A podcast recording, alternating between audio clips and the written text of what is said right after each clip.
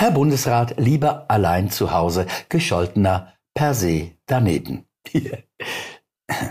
Stimmt es, dass der Bundesrat bei einem Ja gemäß Artikel 1a bis Ende, äh, bis Ende Dezember 21 ermächtigt wird, die Kriterien und Richtwerte für Einschränkungen des wirtschaftlichen und gesellschaftlichen Lebens festzulegen und damit die Kontrolle über das gesamte Leben der Bürger erhält? Ich meine, diese Machtausweitung bedeutet doch eine weitere Verschiebung der Macht von Parlament und Souverän hin äh, zur Regierung. Äh, nicht?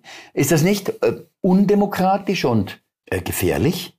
Ja, wo gibt es den Artikel 1a? Ähm, hier, weiß ich doch, bin ja nicht blöd. Ich würde es persönlich natürlich sehr begrüßen, wenn das Covid-Gesetz gleichzeitig mit dem Leasingvertrag meiner Citroën enden würde. Äh, und was würde ein Ja für die Verschärfung für das Covid-Gesetz für Sie persönlich und konkret bedeuten?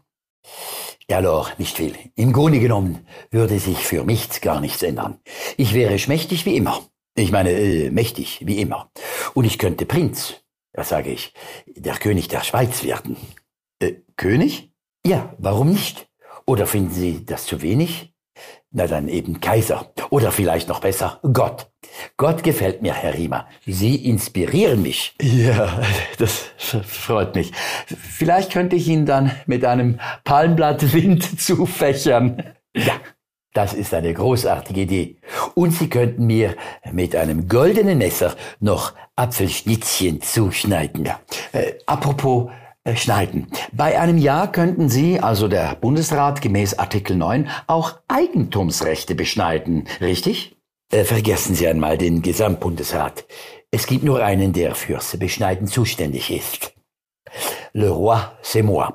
Aber beim Stichwort äh, beschneiden habe ich gleich Bilder im Kopf, die ich gar nicht haben möchte. Nein, ich beschneide gar nichts. Ich würde das auch nicht so nennen. Äh, sondern wie denn? Bestimmen. Das klingt viel schöner. Und das Wort enthält auch noch den Begriff Stimme, das jedem Schweizer scheinbar impliziert, er hätte noch ein Stimmrecht. Was er natürlich nicht mehr hat. Bei einem Ja bestimme nämlich ich, wer etwas behalten darf und wer nicht. Äh, und wie würde das konkret aussehen?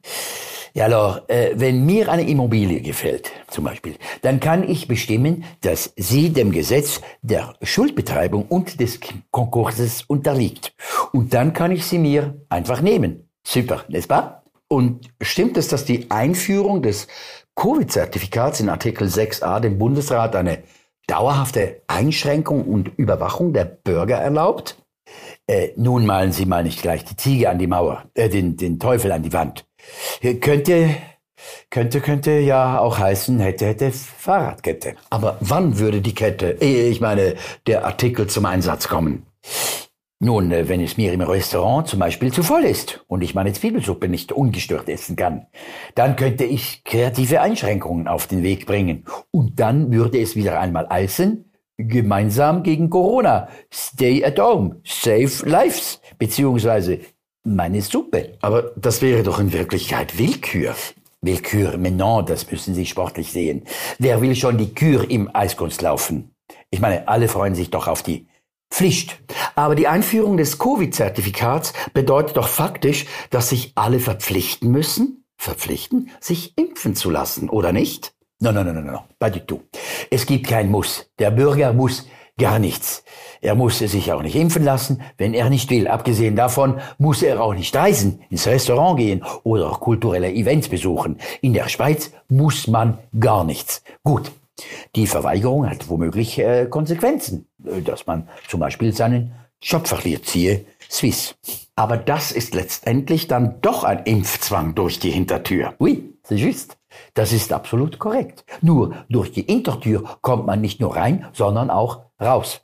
Sehen Sie, eine Tür ist eine Tür und ein Faden ein Faden. Und äh, was wollte ich sagen? Ich glaube, ich habe den Faden verloren. Äh, gut, ja. Äh, eine Frage hätte ich dann noch.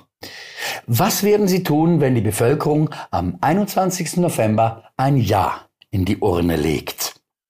Nun, dann werde ich Karin Sutter im Keller heiraten, Simonetta hinter dem Maurer von Uli verführen, mir von Jola am Erd eine Omelette zubereiten, genüsslich etwas Parmelan darüber streuen und mir zum Schluss mit einem Gläschen Cassis auf den Sieg zuprosten. Schön. Und deshalb, Monsieur Berset, stimme ich Nein. Eh oui, eh non.